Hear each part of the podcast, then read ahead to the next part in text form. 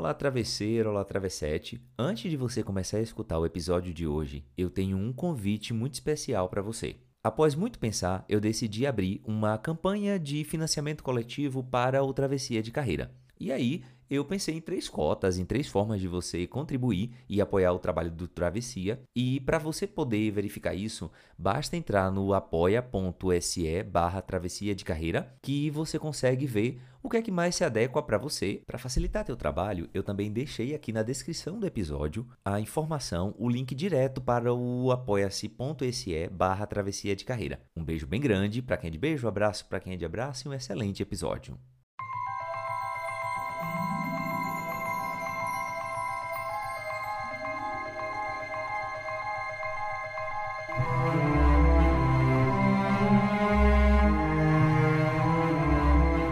Eu sabia que ia angariar inimigos, porque ninguém está habituado a esse tipo de literatura. Seja o que Deus quiser, eu escrevi a realidade. Cheguei à conclusão de que não necessitamos perguntar nada a ninguém. Com o decorrer do tempo, vamos tomando conhecimento de tudo. Carolina Maria de Jesus, um ótimo episódio.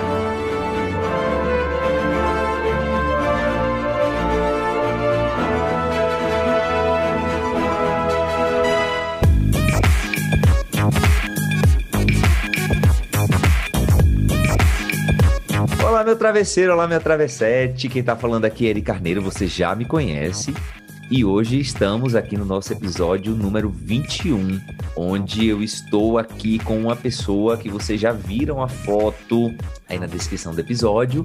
E o nosso episódio de hoje é de atendente de call center a empreendedora literária, a travessia da escritora Maria Vitória.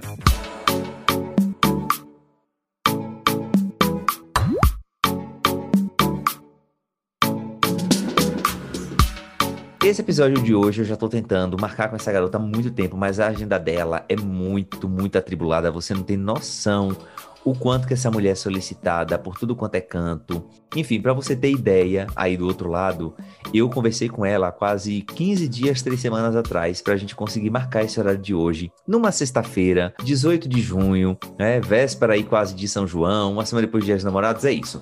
Mas antes da gente continuar nossa conversa aqui, vamos para os nossos recadinhos paroquiais.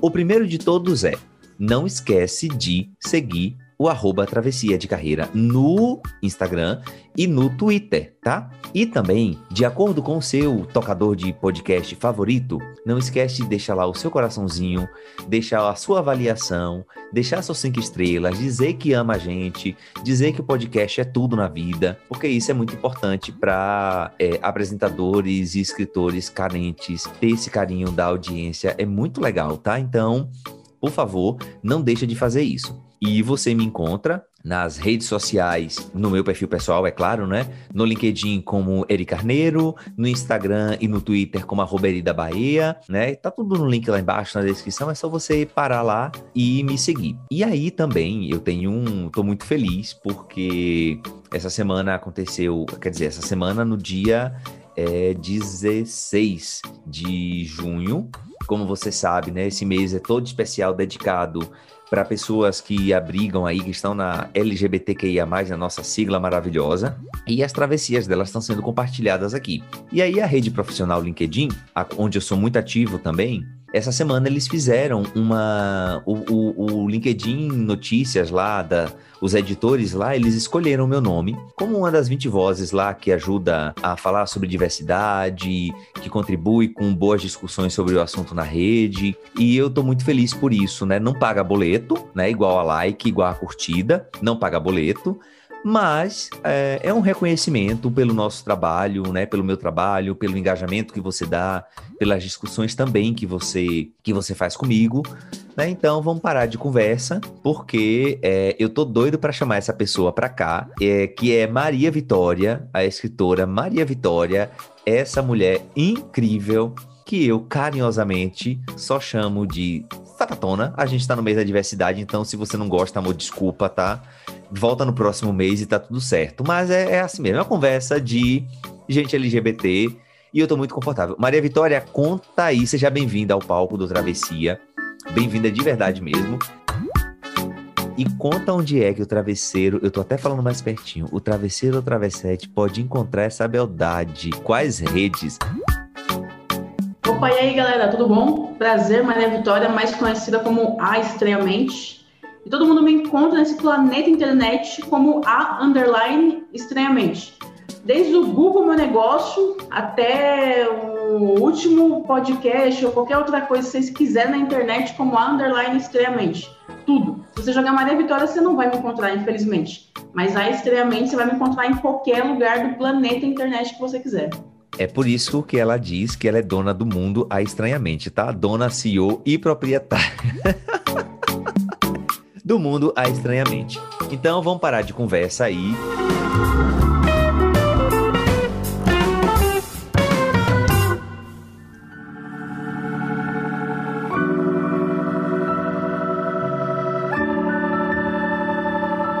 Maria Vitória, mais uma vez, muito bem-vinda a essa nossa conversa. Eu estou muito feliz de ter aqui você que em algum momento foi a minha mentora, né? Te dei muito trabalho, muita paciência, mas vamos tocar no barco. E aí, pra gente parar de conversa, conta pra mim aqui, pro travesseiro pra travessete que tá do outro lado, quem é a Estranhamente, né? Quem é Maria Vitória? Fora do ambiente do trabalho, quando não tá atuando ali como escritora ou como editora, ou o que quer que seja, né? Quem é você, além das redes profissionais e do currículo Vitae? Conta pra mim. Cara, Maria Vitória é aquela que gosta de observar a humanidade, de tomar um corotinho de sabor numa tomar um corotinho de sabor na praça, é, pegar ônibus sem destino, chorar horrores, parecendo que tá num clipe da MTV. É aquela que anda com lencinho de velho dentro do bolso para poder chorar horrores, mas se diz como, como se fosse um touro ali que não tem medo de nada, que é super resistente, mas no, no fundo, no fundo, chora vendo Chaves, chora vendo desenho. Essa é a Maria Vitória que ninguém conhece, que não transpassa nesse lado profissional. Além disso, eu gosto do meu vinhozinho, gosto de ficar de chamego com a minha mozão. Adoro molhar, passar o dia inteiro em cima da cama, vendo filme série. Se deixar, eu ficasse uma semana que um vegetal, criando raiz. Mas fora isso, eu tenho esse lado mais profissional de trabalhar e tudo mais, todo mundo me vê ali todo dia nos stories da vida. Mas fora isso, eu sou exatamente esse não touro, essa fadinha colorida que ninguém tá acostumado a ver. Amo. E eu conheço essa fadinha, tá? Só para dizer para vocês aí. E aí, vamos agora de bio, né, da nossa convidada, da nossa estranhamente. Maria Vitória é uma mulher preta, lésbica, casada e paulistana. Formada em serviço social pela Faculdade Metropolitanas Unidas, a FMU, ela nunca chegou a atuar na área e, para ganhar a vida, ela chegou a trabalhar como atendente de call center, como auxiliar administrativo. Porém, foi na escrita que ela se encontrou e desde 2017 vem atuando na área, trabalhando como escritora, redatora de internet, assessora de projetos de escrita e também como editora da revista New Order, que é uma das revistas mais famosas no, na plataforma Medium, né, e que trata do público LGBTQIA+. O resultado de todas essas experiências acabou preparando Maria Vitória para o maior salto da carreira dela, que foi a criação do Mundo é Estranhamente, que eu tive a honra de acompanhar e ver nascer. É, do Mundo, né, que estranhamente já vem de muito tempo. Inicialmente era um blog literário, com conteúdos voltados para auxiliar escritores independentes e com discussões sobre literatura contemporânea. Porém, mais recentemente, a virada de mesa aconteceu e estranhamente virou uma plataforma de educação e networking para quem quer começar a empreender na escrita. A mulher é um furacão. E aí, minha irmã, tá contratada por essa bio? Rapaz do céu, vou até colocar essa descrição que você fez lá no LinkedIn, sabe? Vou dar pra gente colocar o áudio. fez o meu nome ali, eu vou deixar essa descrição na bio ali. Vai, sur vai surgir de networking. Ixi, um monte de coisa. Entrevista aí com. Ixi. e aí, minha irmã? Essa pessoa que chora, que leva o lencinho no bolso, o quanto que essa pessoa que faz tudo isso influencia essa Maria Vitória foda, poderosa da bio dela. Conta pra gente aí, o que é que. Qual a influência de uma Maria Vitória na outra? Leo, essa pergunta fala desse, de uma Maria Vitória para outra, é que eu tenho realmente duas Maria Vitórias dentro de mim, né? Tem uma que é medrosa e cagona pra caramba, muito cuzona, e tem outra Maria Vitória que se acha super foda e que aprendeu a se achar uma pessoa inteligente. Eu estava até conversando hoje mais cedo num bate-papo com os adolescentes sobre escrita e literatura. Eles me perguntaram qual foi esse grande gap que você deu na sua vida, que você entendeu que você realmente era boa, que você né, se empoderou com relação a como ser uma mulher negra e tudo mais. Eu falei, a partir do momento que eu comecei a aceitar que eu era inteligente. A partir do momento que eu, cara, realmente eu sou inteligente, eu sou boa mesmo, eu escrevo bem, eu faço as coisas muito foda, a partir disso, esse lado mais profissional ganhou um destaque muito maior na minha vida. Porque antes disso, quem nunca, né? Sofrendo ali com a síndrome da impostora, ainda mais as mulheres negras sofrem, sofrem isso muito mais do que outras pessoas não negras.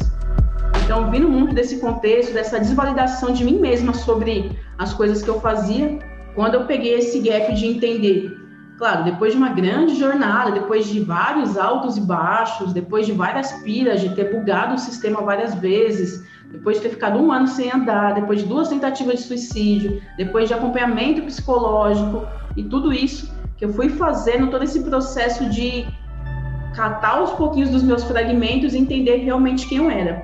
E toda essa bio, essa apresentação que você falou aqui no começo, faz parte desse, ó, dessa outra Maria Vitória que é o super todo, todo empoderado, que hoje me levou para onde eu realmente sempre quis estar, mas tinha medo de estar nesse lugar. Uau, vocês estão vendo aí, né, Travesseiro Travessete, o furacão. Quando eu digo na última frase, a mulher é um furacão, é justamente é sobre isso.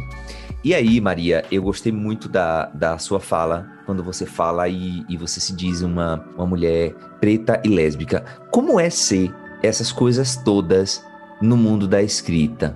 Né? É um espaço que tem abertura, é um espaço hostil. Como é, como é essa vivência sua, né? Que você é uma escritora profissional, vamos dizer assim. Como é ser uma mulher preta e lésbica nesse mundo, nesse ramo de, de, de atuação? É solitário. É solitário porque você só consegue ver o espelho, mas você não consegue ver o reflexo desse espelho em mais lugar nenhum. Nem hoje, por exemplo, quando a gente fala de literatura contemporânea, é, e quem produz conteúdo relacionado a essa área sou eu e, sei lá, tem uma ou outra mulher que a gente pode citar aqui, por exemplo, ou que são mais famosas, que nem hoje em dia, sei lá, a gente conhece a Djamila Ribeiro, por mais que ela seja do meio acadêmico, ela ainda lançou vários livros, tudo mais, a gente tem essa referência. É, mas a partir disso você olha para um lado, você olha para o outro e você não vê outras mulheres como você.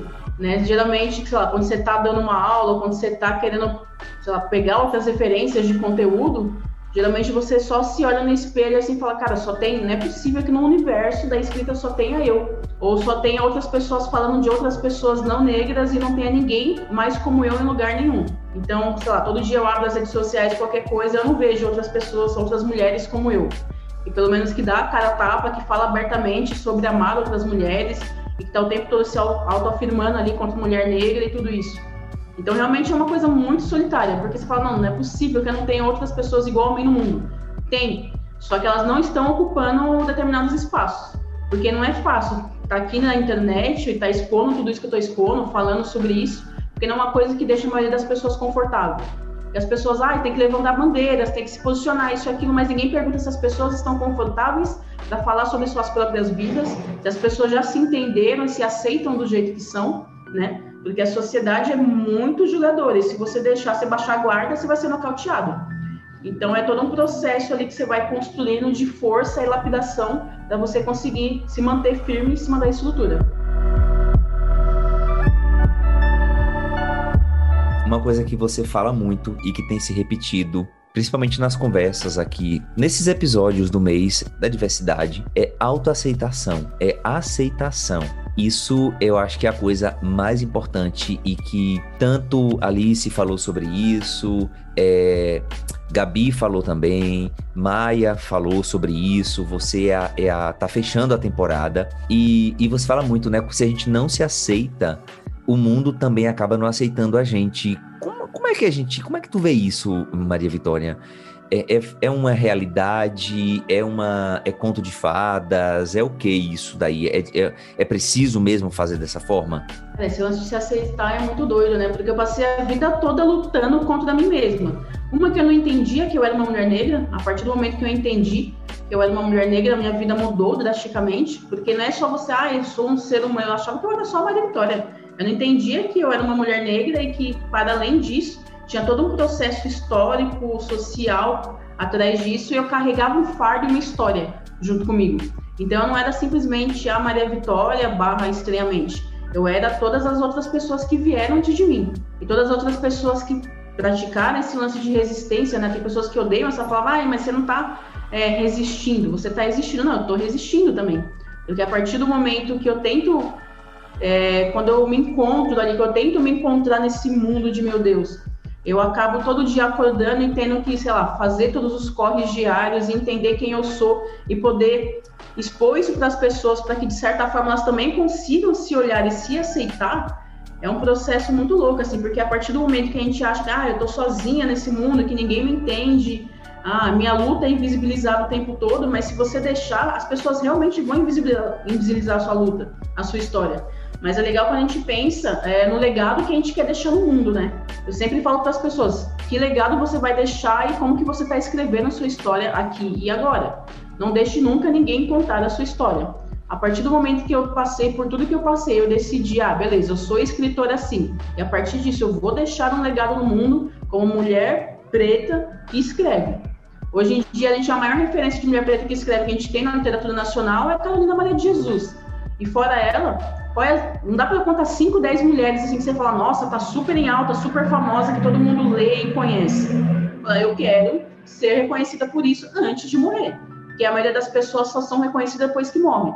Eu falei, eu não quero que as pessoas lembrem de mim depois que eu estiver morta. Eu quero consumir meu legado enquanto eu estiver viva. Então esse lance de aceitação vem muito disso. Qual parte da minha história que eu quero que as pessoas conheçam antes de eu realmente não estar mais aqui. Isso é tão poderoso. Cara, é muito foda quando você fala isso sobre legado, porque a gente a gente vive numa, numa sociedade que é muito doida, né? No sentido de tudo é muito rápido, tudo tem que acontecer agora. E quando a gente traz o legado para o presente nessa perspectiva de quando eu não estiver mais aqui, porque o legado ele aparece é quando a gente não está mais aqui. Então, é, você carrega um legado de outra pessoa, grandes vamos dizer assim, grandes construções, grandes coisas, coisas grandiosas que foram feitas há muito tempo atrás e que a gente continua vendo até hoje, né? Coisas físicas, né? Ou coisas, é, vamos dizer assim, de conhecimento, de cultura. Então, isso que você fala é muito poderoso. E uma coisa que para mim fica muito clara e para o travesseiro ou travessete que não conhece Maria Vitória, vai, pula lá no Instagram ou em qualquer todas as redes sociais, arroba a underline estranhamente, que você vai encontrar. E fica muito claro que Maria Vitória, eu acho que ela é a escritora da experiência prévia. Tudo que ela escreve é o que ela já passou. E é cada coisa, assim, que, tipo, é muito foda isso. E aí, Maria, falando nessa perspectiva de legado, e você como uma escritora da experiência prévia, né? O quanto que essas experiências tuas, né, que você teve, né, da escrita um, um, tipo, todas as experiências, que eu não vou nem estar tá dando spoiler aqui, o travesseiro a travessete que lute para ir conhecer o que você escreve.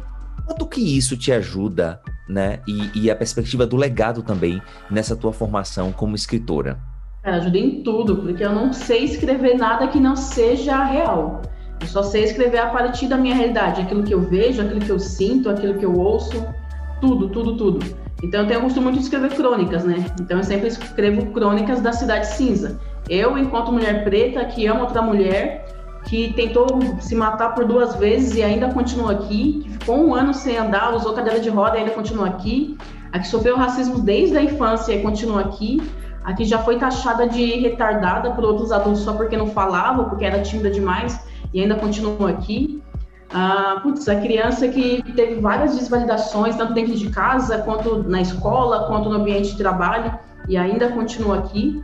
Então, quando eu utilizo a escrita para transformar tudo isso em potência literária, né, para falar, ah, realmente, aconteceu tudo isso, eu não sou uma história inventada e muito menos um, person um personagem comum, né? E é para trazer toda essa realidade para que outras pessoas também contem suas histórias, né? Porque geralmente as pessoas gostam de inventar mundos, personagens, isso e aquilo, mas ninguém tem realmente coragem ou força bastante para escrever sobre si mesmo. Então eu sempre trago essa perspectiva da escrita em primeira pessoa, para que as pessoas contem as suas próprias histórias, construam seus próprios legados, porque escrever sobre coisas inventadas é super legal, dá um trabalho, dá, é gostoso, dá. Mas quando você escreve a partir daquilo que você sabe, daquilo que você viveu, as palavras se tornam extremamente mais poderosas. E palavras poderosas mudam vidas, sem dúvida. É isso, tá? Ela escreve, só que aí tem um detalhe, né? Como eu falei com vocês aí, a gata é empreendedora. E aí, em algum momento, ela precisou, né? Viu que, enquanto escritora, ela precisava expandir essa, essa coisa. E aí a pergunta é essa, Maria. Como é que você se classifica hoje? Né? Essa escritora da Cidade Cinza, da experiência prévia, ou uma empreendedora? Escritora empreendedora. Ah, puta que pariu, mana. Vai te arrombar, vai. Eu usava muito antes ali, todo mundo, né, que começa ali usava antes é, escritora ou escritora independente. Mas eu falei, não, hoje eu tô em outro nível aqui. O que eu faço hoje, onde eu tô agora, o que eu construí, não tem nada de independente. Aquela coisa que você faz por fazer ali e ganha poucas migalhas por aquilo, né? Você quer viver só da sua literatura. Eu fui realmente dar o próximo passo ali, subir um pouco de nível. Eu entendi o que eu fazia, eu estava empreendendo na área da escrita. Então, quando eu uso o Estreamente, que nasceu com um blog literário, e hoje é a minha principal fonte de renda, quando eu tenho, sei lá, diversos alunos, quando eu criei uma plataforma de cursos online para escritores empreendedores, quando eu estou em mais de 10 plataformas, quando toda a minha renda vem só da escrita, tanto da literatura ou não literatura. Quando eu saio da casa da minha mãe e consigo vir para um apartamento para morar sozinha, proveniente só da minha escrita, só do lance de produzir conteúdo e escrever, fala, meu, e se isso não é empreender, eu não sei o que é empreender. É, e eu vou, te, eu vou jogar mais fogo ainda nessa história, tá? Só que assim, não é, não é somente. É, o, acho que o, o, o travesseiro, travessete do outro lado tá imaginando, nossa, ela passa o dia inteiro escrevendo. Sim, ela passa o dia inteiro escrevendo, tá? Ela, ela passa. Mas tem um detalhe o seguinte, que essa, essa trajetória do, sua de escritora, você acabou, vamos dizer assim, migrando e entendendo que era possível você criar um modelo de negócios, vamos falar que let's, vamos falar de, de negócios, criar um modelo de negócios onde você poderia guiar outras escritoras né? Vamos dizer assim, independentes, né? Então, e, e, aí eu acho que aí é que a mágica acontece, sabe, Maria Vitória? Eu fico te acompanhando, a gente, eu fico te acompanhando de cá, eu fiz assim, olha, o caminho que ela tá tomando agora é essa, né? Enfim. Então, é, é dessa forma, é assim que eu tô entendendo ou não? Tenho um quadro no meu blog chamado A Jornada da Escritora Independente, onde eu conto ali desde quando eu comecei a escrever com sete anos até agora, onde eu realmente vivo de escrita ali. Então, quando a gente pensa em escrita, em modelo de negócio, é realmente qual que é o ponto da sua vida que você transformou a sua vivência em algo que possa direcionar e transformar a vida de outras pessoas. Porque a escrita mudou a minha vida mudou meu jeito, de, meu jeito de ser, meu modo de pensar e principalmente me tirou da CLT e me trouxe desse mercado do empreendedorismo. E a partir disso eu fui entendendo, ah, beleza, mas o que, que eu fiz para chegar até aqui? Eu só escrevi? Não. Eu li pra cacete, eu pesquisei pra caramba, eu fui buscar referências em outros lugares, eu consumi muito conteúdo e principalmente eu coloquei em prática aquilo que eu aprendia. Muitas das pessoas não mudam de nível, não saem do lugar, porque só vive dentro de uma bolha. Tá sempre nos seus lugares confortáveis. Ai, mas eu não consigo escrever. Ai, eu tô com bloqueio criativo. Ai, eu tô sem inspiração. Não existe isso se você sabe aonde você quer chegar.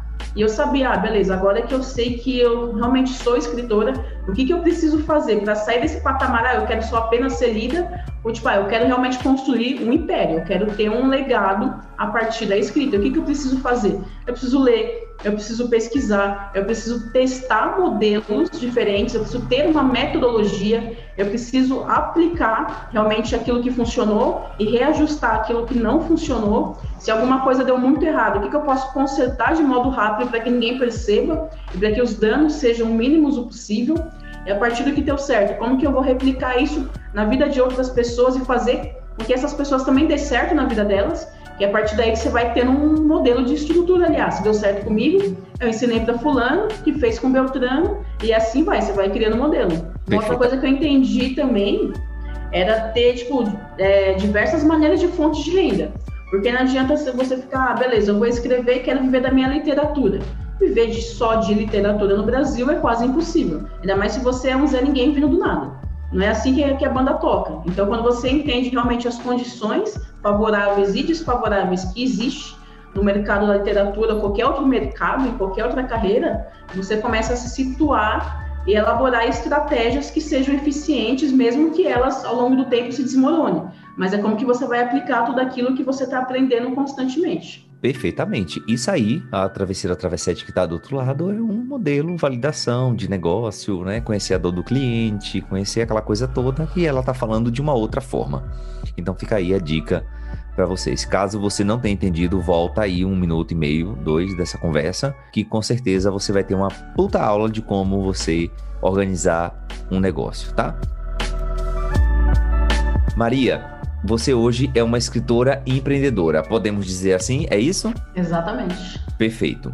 Mas dito isso, embora você tenha toda essa responsabilidade de empreendedora, você hoje seja responsável é, por formar outras escritoras para que elas possam é, ganhar dinheiro a partir da arte delas. Chegou um momento, isso não veio do nada, né? E você teve um momento que na sua vida que você precisou definir que você ia viver somente daquilo, né? Que você tinha que na verdade não é nem que somente viver sobre aquilo, mas que você é, deveria, né, se dedicar exclusivamente para essa para escrita. Quando é que você percebeu esse momento? Como é que foi? Como aconteceu essa essa mágica, vou falar aqui usando aspas, né, que não é uma mágica, é uma é uma, na minha visão é uma construção, né? Quando é que tu percebeu e como foi esse despertar? Aconteceu ali no final de 2015 pro começo de 2016, eu tava tipo super mega blaster insatisfeita e infeliz. Um local que eu estava trabalhando antes, eu trabalhava na USP, a maior faculdade da América Latina. É, e lá é um ambiente muito meritocrático e só de pessoas brancas, eu era a única mina preta no rolê, onde eu via vários outros estudantes ali dormindo enquanto eu queria estar naquela sala de aula. Eu trabalhava numa Xerox lá dentro, da veterinária, e sei lá, às vezes era três, quatro horas da tarde, a Xerox custava 10 centavos e os estudantes vinham pagar com uma nota de 100 reais. Ah, esse daqui foi o único dinheiro que meu pai me deu, moça. Desculpa, eu não tenho troco. E eu morrendo de fome. Eu falei, caraca, 100 reais? Com 100 reais eu comeria várias coisas aqui. Então foi juntando várias dessas coisas e tudo mais. As pessoas chegavam, falavam de como foi a festinha de final de semana, a quantidade de drogas que foram utilizadas, isso e aquilo. Eu só queria, tipo, realizar o sonho da minha mãe, que o sonho da minha mãe sempre foi que eu entrasse na USP. Eu tentei fazer medicina, mas realmente nesse processo a gente nunca sabe o que realmente a gente quer, né? Eu tentei por outros meios e não deu certo. E quando veio, tava na USP ainda, quando deu uma bugada geral, eu tava com uma depressão já lascada Estava bebendo muito logo cedo, que eu estava super insatisfeita com meu local de trabalho. E aí veio a segunda tentativa de suicídio. E a partir disso, um mês depois, que eu fiquei internada e tudo mais, um mês depois eu acabei quebrando o tornozelo. E fiquei um ano sem andar. Eu falei, nesse um ano eu só via as paredes mudando de cor, lia, escrevia e engordava. Foram as únicas coisas que eu fiz durante um ano. E nesse processo eu tentei entender quem eu era de fato e o que eu queria fazer da minha vida. Mas para além disso, no que, que eu era boa?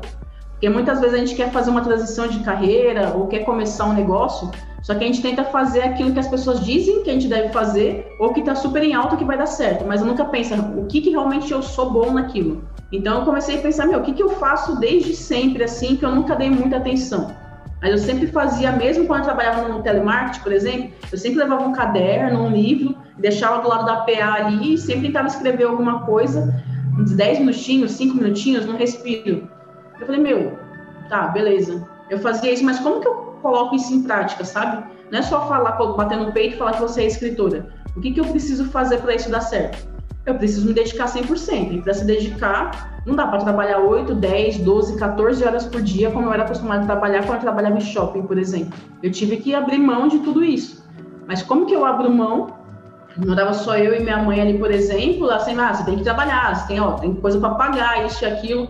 Como que eu fazia aquilo render sem ter que frustrar outras pessoas, né? E também não me frustrar.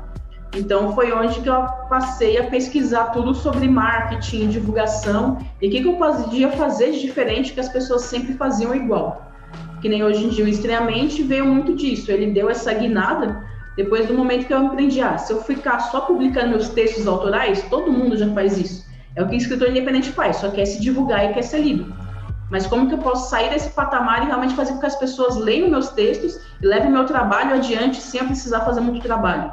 Então eu passei a compartilhar a minha trajetória, realmente falar sobre a minha vida, tudo que eu fiz para chegar no ponto que eu fiz, e passei a ensinar outras pessoas a falar sobre isso.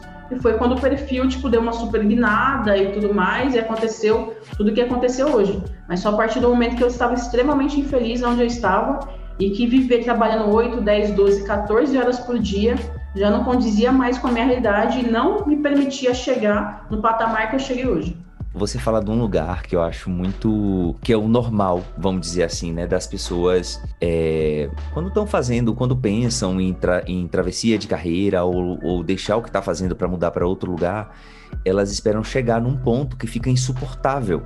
E muitas vezes é, chega nesse ponto, então você não tem muita escolha, então você tem que ficar com aquilo ali, né? E não, não dá tempo de meio que de planejar e no meio do caminho tinha uma pedra, no caso, né, no seu caso teve uma quebra de tornozelo, enfim, né, e, e toda aquela coisa. Então é uma é uma coisa que eu vejo aqui recorrentemente, né? Ou você ou você faz dessa forma, ou você pode se planejar e pensar e sair enquanto você está feliz com o que você está fazendo. Né? Essa não foi é, a tua opção e, e assim, a tua experiência, é porque aqui, obviamente, é, é, o curto tempo, mas o tanto de experiência que Maria Vitória tem, a gente daria, sei lá, um dia inteiro só conversando com ela aqui, a gente fazia uma live e ficava como se estivesse gravando, sabe? E aí, Maria, quando você fala disso, dessa sua decisão de que você vai fazer, e você fala na, na sua fala também, tem muito uma presença de é, insatisfação, de, de julgamento das outras pessoas a respeito de você, da própria auto, da sua própria autoaceitação. E tem uma frase sua que eu amo demais, que eu não sei de qual onde foi que eu encontrei, né, quando eu estava fazendo a pesquisa, que escrever é a minha força motriz e faço isso para expurgar os meus demônios e curar minha solidão, né? Como é isso? Tipo, me conta sobre isso e o tanto que isso te ajudou até chegar hoje e tu dizer eu sou uma escritora empreendedora. Cara, eu sempre falo ali que a escrita para mim é um vômito quente calejado, né? E a escrita vem muito como uma espécie de refúgio. Eu sempre utilizei a escrita como refúgio na minha vida. Ah, quando era criança, quando era estranha, esquisita, a idiota que não falava e tudo mais, ou quando a vida toda sofrendo bullying. Então eu sempre pegava todas essas coisas ruins e tentava encaixar isso em algo que pudesse ser transformado em outras coisas. Então, sei lá, alguma coisa que eu vi que me magoou, eu sempre colocava no papel, para não fazer outras coisas comigo mesma. Então, eu passei anos guardando tudo na, na, caixinha de Pandora aqui, né, do lado esquerdo do peito, e tudo isso foi se acumulando. Então, para não surtar logo cedo, eu passava a escrever sobre isso. Então, quando era menor, eu escrevia, tipo, muita letra de música, ouvia muito punk rock e tudo mais, essas músicas mais pesadas. Então eu sempre tive muito o processo da, da solidão muito comigo. Eu sempre falo até hoje, não, escrever é um ato solitário, mas quando você já nasce solitária, ele é muito mais intensificado. Então, por exemplo, ali, minha mãe nunca foi uma mãe muito presente, eu passei a maior parte da minha vida, ainda passo hoje sozinha. Isso ajudou a intensificar esse processo de solidão, mas eu acabei transformando isso num refúgio com a escrita e com, os livros. Então, por exemplo, é, eu cabulava muita aula para poder ir para a biblioteca porque lá era um lugar que eu podia me sentir confortável e rodeada de coisas que eu não tinha em casa, por exemplo. Então eu acabava me distanciando da, dessa realidade. A escrita também vem muito disso. Ai, como que eu posso escrever sobre tudo que me dói para que seja um processo realmente de cura, né? Quanto mais você coloca para dentro de si, mais aquilo vai se acumulando. Se você não usa isso de um, uma outra forma, isso vai te prejudicar. Então eu utilizava tudo isso como uma força motriz mesmo. A partir de toda essa dor, a partir de todo esse caos, como que eu utilizo isso como potência literária? Como que eu transformo essa coisa ruim numa potência para me entender que realmente eu sou forte e resistente bastante para continuar existindo? Porque se eu pego e deixo tudo isso me abalar, ia vir a terceira tentativa de suicídio, a quarta e a quinta, ou não veria nenhuma delas, a gente não estaria aqui hoje. Então eu acabo utilizando tudo isso como força motriz para me lembrar, caraca, Realmente, isso daqui foi foda, foi sinistro tudo que se passou na minha vida, mas foi a partir disso que eu tô aqui hoje contando a minha história para que outras pessoas também continuem no seu processo de sobrevivência. É isso, gente. De, o, dona menina, vocês tá, estão vendo aí do outro lado que ela é pedrada. E agora imagine, escreve. Isso ela tá falando. Quando ela escreve, a pedrada é no mesmo modelinho. Ô, ô, ô, Maria, eu acho incrível quando você fala é, todas essas coisas, mas assim, a gente já está quase encaminhando pro, pro nosso bloco de, de perguntas, vamos dizer assim, né? É, mas como é que tu percebeu que foi que era a hora de você, vamos dizer assim, mudar o lado do o, a, a, vibe da, da estranhamente? Porque até então você escrevia seus textos, é, fazia uma coisa ou outra, mas aí você quando foi que você percebeu que era a hora de você começar a criar a plataforma? Olha, eu vou criar a plataforma estranhamente eu vou colocar as manas aqui para dentro, né? Obviamente eu vou ser remunerada por isso. Como é que foi essa pesquisa de mercado, vamos dizer assim, para até você chegar no modelo de negócio que a pessoa hoje fica associada lá pela plataforma por um ano, né? Paga um determinado um valor, eu não vou me lembrar agora qual é, mas como é que como é que tu descobriu que era possível fazer isso, né? Em que como foi esse estalo? Essa história é uma história engraçada que eu nunca contei para ninguém. Amo. Uma coisa inédita aqui. Amo começo de 2020, no começo, bem no comecinho de 2020 ali, tinha uma outra mana que era autora também, que era escritora e tudo mais. Ela me seguia, a gente trocava ideia, e ela trabalha com, com marketing, trabalha em agência e tal. Ela falou, meu, demorou para você começar a monetizar seu perfil, monetizar o seu conhecimento, porque tem muita gente aí ganhando dinheiro com isso e você tá com uma audiência, tinha um pouco menos de 5 mil seguidores naquela época. Falou, meu, vamos fazer isso acontecer, vamos fazer, ganhar dinheiro e tal, que não sei o que, aquela de coautor, né? As pessoas te ajudam nesse processo. Aí eu falei, fiquei pensando nisso, eu falei, nossa, eu nunca pensei em monetizar o meu conhecimento, sei lá, criar um conteúdo pago. Você acha mesmo que as pessoas vão pagar por aquilo que eu sei, aquilo que eu posso ensinar? Jamais. Aí, beleza. Ela fez toda a proposta dela e tal, que não sei o que, ah, eu fico com tanto, a gente faz assim, assado. Aí, beleza, a gente conversou. Só que depois disso, quem que eu fui contatar para ver se eu tava fazendo a coisa certa? Mariana Santa Rita. Amo. Mandei mensagem amo. pra ela, eu falei, Essa... Maria, aconteceu uma parada assim, assim, assado e tal. Meu, o que, que você acha? Eu não fiquei, tipo, meu coração não ficou confortável com aquilo. Porque ela falou, ah, vamos monetizar tudo isso, só que, meu, você tem que mudar a sua estratégia. Vê se ficar dando todo esse conteúdo de graça para as pessoas, elas vão ter que pagar. Se elas quiserem mais conteúdo, elas vão ter que pagar isso e aquilo, você vai ter que mudar seu posicionamento, não sei o que lá. Eu falei, putz, mano, mas não é isso que eu quero, sabe? Eu não quero deixar de compartilhar todo o meu conhecimento para só cobrar coisa das pessoas. Nunca foi pelo dinheiro. Foi pela troca, foi pela experiência e foi também para eu poder me desaguar. Porque a partir do momento que eu crio conteúdo, que eu falo sobre escrita, é um pilar de refúgio para mim mesmo, sabe? E quem é atingido por isso, beleza. Mas em primeiro lugar é uma coisa para mim, eu nunca foi pelo dinheiro. Ela fez esse convite, troquei ideia com a Mari, a Mari falou, meu, ouve o seu coração. O que, que seu coração disse? Meu coração disse que não, Mari, que não tá na hora para mim fazer esse processo, para mim não aceitar essa proposta. Aí o que, que sua mente disse? Minha mente disse, pô, até que realmente dá para ganhar dinheiro, mas meu coração sempre vai falar mais alto, Mari. Ela falou, meu, então agradece a menina, fala que, nossa, valeu, muito obrigado, mas não obrigado. E se um dia você vir a monetizar o seu conhecimento, que seja uma coisa que te deixe confortável, com alguém que você confie realmente e que vai ser benéfico para você. Aí eu falei, putz, realmente. Dei obrigado para a menina, acho que um, um mês e meio, dois meses depois, eu falei, ah, eu, como que dá para fazer isso, né? Que as pessoas estavam antes de lançar curso, mentoria, essas coisas. Eu falei, meu, como que eu posso fazer isso? Comecei a pesquisar as estratégias que as pessoas utilizavam e eu mesmo fiz o meu próprio processo. Quando eu comecei a abrir minhas vagas das primeiras mentorias e tal, meu, com um visual, tipo, totalmente zoado do que eu tenho hoje, eu olho, tipo, meu, que ridículo que era a minha identidade visual. A minha estratégia, todas as coisas que eu usava foi ridículo, mas deu super certo. Foi o primeiro lançamento que eu fiz, mais de cinco dígitos, em menos de 24 horas. Eu falei, cara, que doido, realmente isso dá certo. Eu não preciso do aval de ninguém e de ninguém me dando esse suporte para ficar com mais da metade daquilo que eu ia faturar. E foi aí que eu entendi, ah, beleza, então, essa estratégia dá certo, eu fui pesquisando mais para entender outras estratégias de lançamento. Aí veio a mentoria, aí depois, alguns meses depois, eu abri uma consultoria, também é um processo de acompanhamento um pouco menor, mas que eu sempre tinha um quadro para dar exercícios de escrita para as pessoas. A partir disso, um desafio desse, eu lancei uma consultoria gratuita, as pessoas tipo super abraçaram em 15 minutos. Eu falei, eita, então aqui tem um outro processo de validação. E fui muito nesse processo. A partir disso, ah, eu vou dar uma oficina putz, já tem uma audiência aqui, o pessoal está sempre aprendendo comigo, compartilhando os stories. Vou tentar abrir uma oficina para ver se alguém, se alguém vai. E foi quando eu chamei o Dimitri, a Mari, a Bruna Consenza, fiz a semana de como viver de escrita. Eu fiz 10 dias ali seguido de live no YouTube, para depois eu abrir uma oficina e veio novamente um outro lançamento. Eu falei, caraca, as pessoas abraçaram, eu converso com as pessoas até hoje, temos grupo no WhatsApp até hoje. E a partir disso eu não parei mais.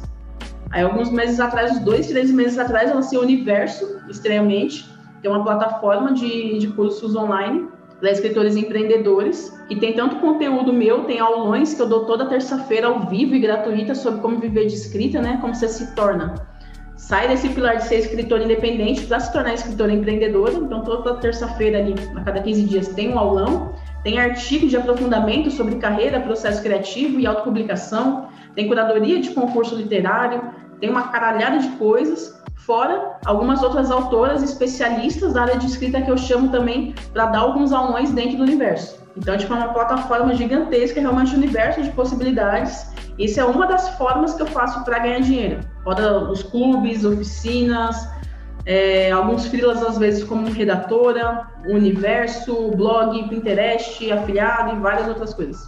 Vocês estão vendo aí o tanto que essa mulher trabalha, né? É jogador. E aí, Maria, você fala muito de, de você correr atrás, de você aprender. Eu, a gente até conversava muito na época, né? Tipo, de como você ia fazer, enfim. E aí vem aquela parte, né? Você hoje já tem um, um repertório que a gente pode dizer que você já tem uma tem lições aí para compartilhar com a gente comigo, né? Que na verdade eu costumo dizer sempre que esse podcast é uma coisa muito egoísta, que eu tô aqui primeiro para escutar tudo que as minhas convidadas falam, né, para mim. Quais foram as principais lições que você aprendeu aí durante essa tua travessia, vamos dizer assim, de escritora independente para escritora empreendedora? Pão. Meu, primeiro de tudo é você entender que você é uma empresa, você não é só uma escritora, você é uma empresa, que você, enquanto empresa, você tem que pensar em outras coisas, em outros pilares que vão muito para além da escrita.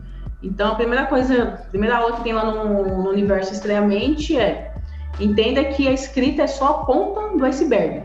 Para você realmente empreender na escrita, você tem que manjar de finanças, de contabilidade, gerenciamento de equipes, construção de projeto, edição de vídeo, podcast, múltiplas plataformas, escrita criativa, você tem que trabalhar a sua marca pessoal, você tem que fazer networking, então, são diversos outros pilares que está engendrado quando você pensa realmente em empreender. Não só na área da escrita, em qualquer outro lugar que você queira realmente empreender e ter o seu próprio negócio. Você tem que entender que agora você é uma empresa, e como uma empresa você precisa fazer o quê? Ter o seu CNPJ bonitinho, cumprir com as suas obrigações fiscais, fazer o seu registro de marca. Então, fui fazendo cada um desses pilares a partir desse, desse novo posicionamento, né? Falei, pô, beleza Agora que eu estou faturando com isso, e como que eu posso deixar isso o mais organizado possível? Aí eu fui atrás do time jurídico para registrar o nome estranhamente, para ninguém mais copiar ou qualquer conteúdo que eu criasse, ninguém mais plagiar, porque o que mais tinham eram outras escritoras com os mesmos conteúdos super parecidos depois que via nos meus stories, por exemplo. Eu falei, pô, vou registrar. Contratação de time jurídico, que cuida do estranhamente. Beleza. Ah, o que mais que eu preciso fazer para ganhar um pouco mais as pessoas me veem mais como profissional? Tem um CNPJ. Eu vai fazendo CNPJ. Ah, eu não estou conseguindo mais dar conta de tudo que eu faço, eu preciso delegar algumas tarefas. Michael, aí tem designer. Ah, eu não consigo elaborar todo esse projeto sozinho. Carol, ah, eu preciso melhorar aqui na qualidade do, das edições de vídeo. Fulano, aí vem outros freelancers e assim por diante. É entender que, quanto empresa, você vai começar a fazer tudo, você vai trabalhar muito mais do que no mercado de trabalho convencional, isso não tenha dúvidas. Às vezes você não vai dormir e tá tudo bem, né? Romantizando o empreendedorismo, mas quem realmente bate nessa tecla e fala, cara, eu quero viver daquilo que eu realmente manjo pra caramba, eu quero fazer com que isso seja transformado na minha vida. Então você tem que ralar. Você tem que ralar o cu na ostra ali. Você tem que tá entender que você vai dormir cedo e acordar tarde e vice-versa. E vai ter muita coisa para fazer. E você vai ter que ser autodidata. Acho que o mais importante de tudo é você entender que você tem que ser autodidata. Ah, o que você não sabe, vai caçar para aprender. O YouTube tá aí para isso, o Google tá aí para isso. Tudo que eu sei hoje, tanto da área tipo, da escrita quanto vendas, por exemplo, todos os pilares que ligam esse ponto A do ponto B, eu aprendi assistindo vídeo, pesquisando no YouTube. Ah, o que eu queria me aprofundar um pouco mais. Eu comprava cursos de pessoas e ia fazendo todo esse processo. Seja curioso, seja autodidata, o que você não sabe, você vai aprender. Não nasceu falando, pô. É, exatamente. A gente aprende, né, no fim das contas. Olha, anotou aí, né, gente, as lições dessa garota. E amor, assim, Eu imagino também que críticas devem ter chegado pra caramba, muitas críticas para você, né? Quando você resolve fazer tudo isso, é uma é uma forma de fato de ver o mundo de uma outra. O mundo estranhamente é uma forma diferente de ver o mundo, né? Então, quais foram as críticas que você mais recebeu quando você resolve fazer essa travessia aí? Vamos dizer, vamos continuar na linha do escritora independente para escritora empreendedora. Teve críticas? Se teve, Quais foram? Quem foi pra gente correr agora atrás pra matar? Mentira, tô brincando. ah, o mais clássico é de todas, ah, que escrita não dá dinheiro. Não dá para viver de escrita no Brasil. Assim que eu peguei, eu falei, nossa, quer ver? Eu vou calar a boca de várias pessoas. Assim que eu peguei a chave desse apartamento que eu tô hoje, eu postei um stories assim, ó, para todas as pessoas que disseram que viver de escrita no Brasil era impossível. Todo mundo que disse que eu não ia conseguir, que não ia dar certo, que não tem, tipo, outras mulheres pretas fazendo isso. Quando a gente pensa em uma plataforma de, de cursos online, de ensino ali, voltado para escritores e empreendedores, que a gente tem hoje em dia no Brasil, são todas gerenciadas por homens brancos. Não tem uma mulher na frente e muito menos uma mulher negra. Então, novamente, lá vai eu, lá vai eu fazer o que todo mundo não estava esperando. É muito disso. Como que eu posso surpreender as pessoas com aquilo que elas não esperam? Ninguém espera que tenha uma mulher preta instruída em qualquer lugar. A sociedade, o universo odeia mulheres pretas instruídas. Então, o que, que eu fiz? Eu fui nessa contraproposta. Quando eu estava trabalhando no telemarketing, as pessoas odiavam que eu ficava com meu caderninho, com meu livrinho, do lado da PA, tentando aprender alguma coisa. Várias chamadas, várias coisas aconteceram, demissões e tal. Por quê? Por causa dessa instrução. Quando eu, sei lá, fui para a faculdade e os professores sempre falavam, ó, questione tudo, tudo. Se alguém falar que um mais um é igual a dois, questione. Então, eu passei também a ficar muito questionadora das coisas. Ah, escrita não dá dinheiro. Então, realmente, vamos ver se isso não dá certo. Então, tipo, aí, para ser mulher no empreendedorismo, esse é um mercado de homens. E geralmente, ah, quando a gente pensa em empreendedorismo feminino, são sempre mulheres, a maioria são sempre mulheres brancas também que estão nessa frente. Ah, como que eu posso alavancar meu espaço ali? E foi traçando formas diferentes para ter isso. Então, viver de escrita é o clássico do clássico. Ah, você ser mulher é o clássico do clássico. Se você quer empreender no empreendedorismo feminino, você tem que ser feminina, isso e aquilo. Isso é uma coisa que eu não sou também. Ah, você tem que ter uma postura X, você tem que se vestir de um jeito Y. Isso é uma coisa que eu também não sou. A partir do momento que eu entendi, cara, se eu quero realmente conquistar a atenção e o carisma das pessoas, eu tenho que ser exatamente quem eu sou. O jeito extremamente de ser. Então eu falo, eu falo gíria, eu falo palavrão, eu meto louco, lanço a braba mesmo. E é isso que realmente as pessoas querem, pessoas de verdade. E pessoas se conectam com pessoas. Ai, gente, é isso. Mas Maria, assim, ó, a gente aprende, a gente recebe a crítica, mas a gente tem aquelas pessoas, né, ou é que torce pela gente, né? Então, é, quem foram essas pessoas que mais torceram por você? Eu poderia responder essa, mas eu prefiro você, né? Até porque você é entrevistada. Ihu! Meu, quem sempre foi minha fã número um foi a Carol, que é minha esposa. A gente está quase completando sete anos e dois meses juntas. A gente estudou junto na época da escola, no ensino médio. Uh, depois que acabou a escola, a gente era amigas e tal. Ela era da igreja, ela era crente. Não tinha nada a ver com o rolê que a gente tem hoje. E três anos depois que acabou a escola, a gente acabou se encontrando por um acaso no show do Nando Reis. E quando tocou a All-Star Azul, a gente acabou ficando e nunca mais se separou até hoje. E é legal que antes da gente ser um casal, a gente é super amigas, a gente é super palhaças, a gente é super fofoqueiras. A gente Edifica. Edifica, exatamente. Edifica total. E ela sempre foi minha apoiadora desde quando eu escrevia lá no colégio, tudo a lápis, no caderno do governo, aqueles cadernos do vai e volta, desde quando eu escrevia aquelas coisas ridículas que eu escrevia, que hoje eu olho e falo, nossa, que ridículo tudo que eu escrevia. Ela sempre me apoiou, sempre falou que era bom. Ela nunca deixou eu desistir também da minha escrita. Várias vezes eu quis desistir. Falei, ah, não, isso daqui não é pra mim. Ah, não vai dar certo. Puta, eu tentei fazer essa estratégia aqui super flopou.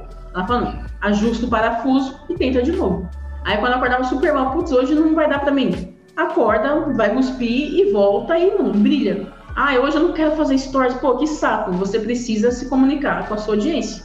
Então ela sempre ficava me incentivando, tanto do lado bom, tanto do lado ruim. Tudo que aconteceu de ruim na minha vida, ela estava lá. Tudo que aconteceu de bom, ela também estava lá.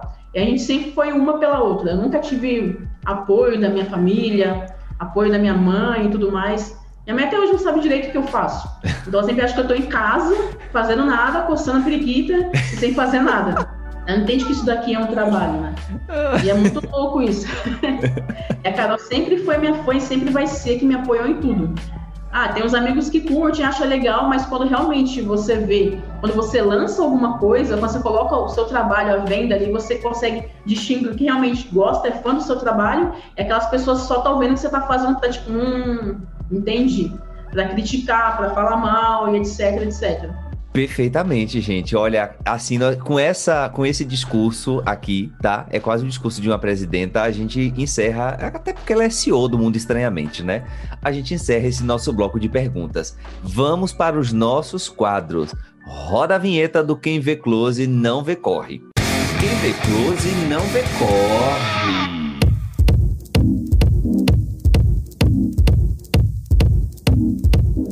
Maria Vitória, nesse quadro, é para mim é um dos quadros mais gay que existe nesse programa. Na verdade, enfim. Por quê? Close é uma, é uma, é uma coisa muito da, da, do Vale, que ama dizer, ai, ah, fulano deu close, não sei o quê. E aí, nesse quadro aqui, eu quero saber qual foi uma situação que você estava lá, divando maravilhosa, no close, incrível, mas por trás foi corre, foi humilhação, foi aquela confusão toda, foi aquele vucu-vucu, mas o importante é que saiu bonito. Você tem uma situação dessa para contar pra gente? Tô lembrando de uma agora, foi até recente. É, quando eu estava no lançamento do Universo Estranhamente, ali da plataforma e tal, eu organizei um lançamento com quatro, cinco dias de aulão gratuito e tudo mais. E coloquei tudo uma vinheta bonitinha, toda uma identidade, foda, isso e aquilo. Coloquei umas luzes coloridas para fazer todo um universo diferente mas por trás a gambiarra que aquilo tava, com papel celofane, aquele negócio quente em cima de mim, eu suando que nem toicinho na brasa, água quente na caneca, puta, internet que caiu, o Wi-Fi acabou no meio da aula, eu tive que cancelar uma aula, tentei rotear pelo celular da Carol no 3G, funcionou por 10 minutos, depois parou. No meio da aula, eu falei, meu Deus do céu, que perreco. E ninguém, tipo, todo mundo naquele cenário bonitinho, mas ninguém imaginou realmente o sufoco que estava atrás. O ventilador, desse lado aqui, do meu lado, o ventilador tentando rodar, aquela luz quente me derretendo. Eu tentava focar, tirar um pouquinho as luzes coloridas da minha cara, que estava muito ali, tudo escuro, dentro de um quarto escuro quente. Queimava toda a mão nos papel celofane.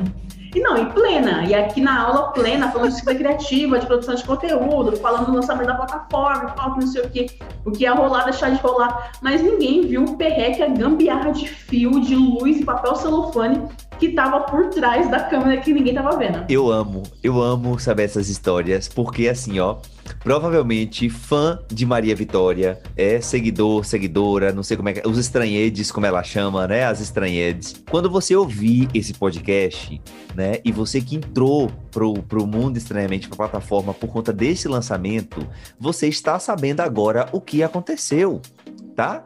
Então, fica aqui registrado esse momento, então valorizem a escritora de vocês, porque ela realmente é tudo e mais um pouco, tá? Maria, obrigado. A gente ama saber essas coisas, tá? Tipo, a audiência ama o Quem Vê Close e Não Vê Corre. Sempre que as pessoas veem essa é, essa expressão em algum canto, elas vêm correndo para me marcar. Olha ali, estão falando do teu quadro ali. Eu falei, oh, gente, essa expressão é tão antiga. Mas... Mas o povo já vem, não, não, olha, corre aqui, já tá falando do teu quadro ali, não sei o quê. E aí, amor, vamos para o nosso segundo quadro e tá quase chegando ao final. Eu quero morar nesse podcast, nessa conversa de hoje, que é um outro quadro. Se conselho fosse bom, era vendido. Roda a vinheta.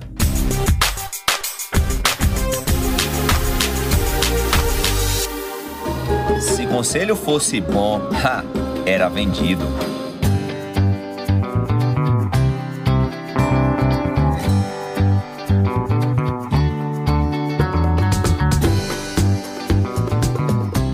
Aí, Maria Vitória, nessa parte, nesse quadro, você teve muitos aprendizados, provavelmente você recebeu muitos conselhos, muitos você procurou, como você disse que foi procurar a Mariana Santa Rita, que eu nem gosto muito da cara dela, inclusive, tô fora dela, não quero conta com essa menina, com essa garota, muito chata, muito nojenta, quem vê assim até pensa, né? Tem um podcast junto e tá aqui. Um conselho que tu aprendeu e que você quer me dar, e pro travesseiro também, pra travessete, né? Dá um conselho aí que se fosse bom, tu vendia. É, tem, é para dar um, mas eu vou dar dois. Amo. O primeiro é, cara, saiba a sempre ouvir outras pessoas que têm mais experiência que você. Quando eu comecei ali no LinkedIn, quem foi, tipo, a minha mentora de vida ali que falou, ó, os textos que você faz são muito bons e tal, mas você pode melhorar, ainda mais quando se trata de LinkedIn. Seu posicionamento tem que ser diferente. Foi me dando vários toques, foi a Mariana Santa Rita. Foi a partir dela que eu consegui deslanchar no, no LinkedIn. Então eu sempre estou tipo aprendendo com pessoas que eu sempre falo, ah, as pessoas vêm sempre como ai, tá num pedestal, que é metido, que é isso e aquilo, mas se a pessoa tá lá porque ela tem alguma história, alguma coisa para poder compartilhar. Então é legal a gente sempre absorver isso.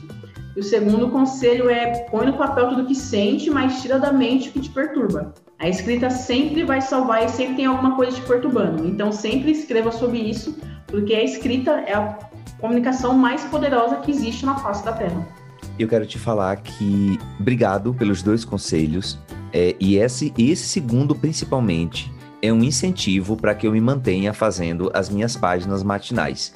Eu escrevo todos os dias três folhas de caderno, tipo, tipo, desde que eu comecei, desde, desde que eu li o livro O Caminho do Artista, eu passei a fazer isso e tem me feito, só tem me feito bem enquanto hábito de liberar mesmo a mente, sabe? Se eu fiquei puto com alguma coisa, eu não fiquei puto com fulano de tal, aquele corno, aquela filha de uma rapariga. Quando eu boto no papel, ela sai da minha mente. Ela pode até voltar, mas volta com uma outra interpretação. Então, é, obrigado por esse conselho. Era o que eu precisava ouvir para que eu me mantenha perseverante com as minhas páginas matinais. Obrigado, tá? Imagina, tem esse conselho, até tatuado na pele, pra levar para sempre.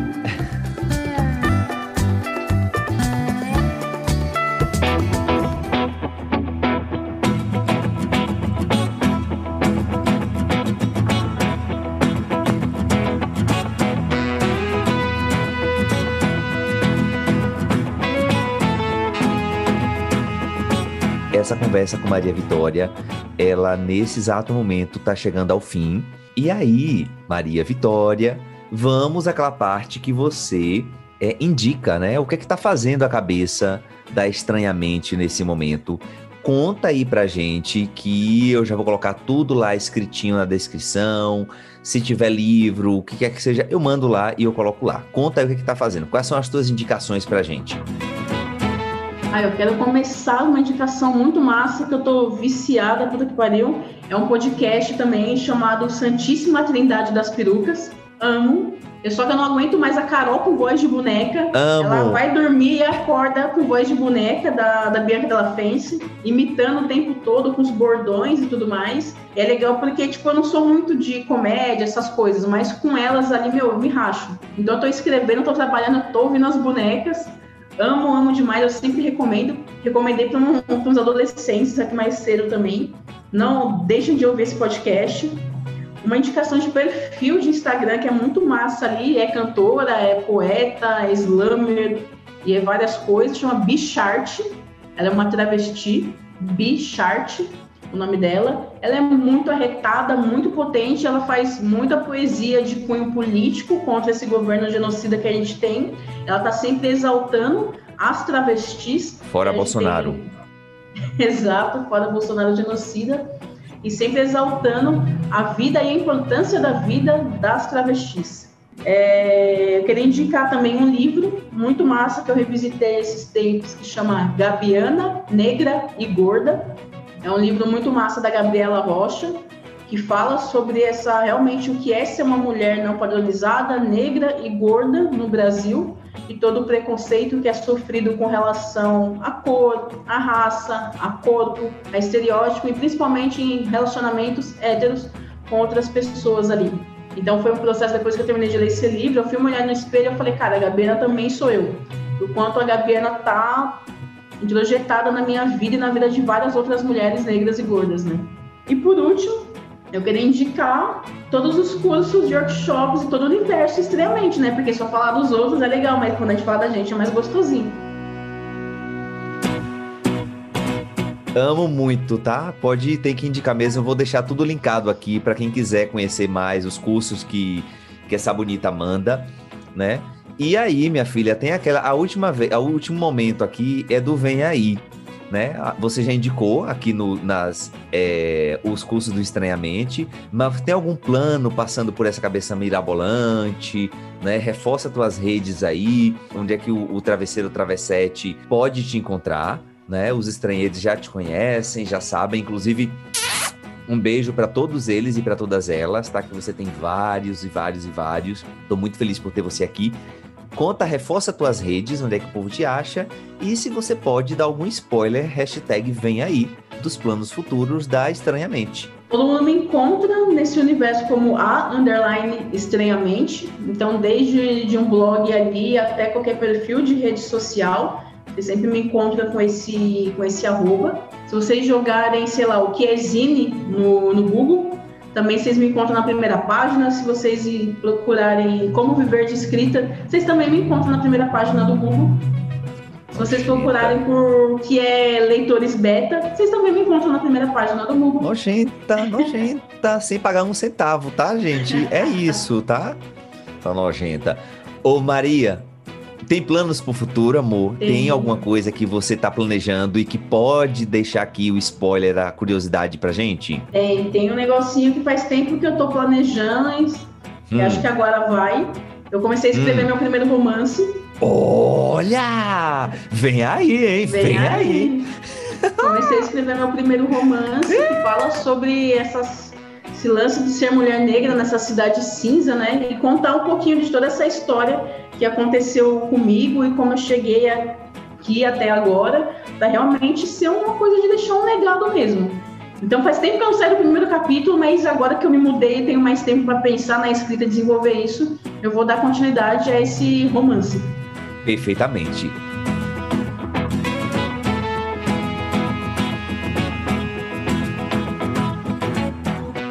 Maria Vitória, o nosso programa acabou nesse exato momento. Obrigado demais por você ter vindo aqui. É, é um espaço que eu já queria ter te trazido há muito tempo, mas eu estava esperando é o momento certo para te trazer e tudo acontece, nada acontece por acaso. Mas obrigado, tá? Um beijo grande aí para você. Imagina, rapaz, eu que agradeço pelo convite, foi super delicinha. Por mim, eu passaria a noite, madrugada, já abriria uma cerveja ali amo. também e ficaria aqui. Amo, amo, amo, amo. Beijinho linda, até a próxima vez, tá? Beijão, galera. Até mais.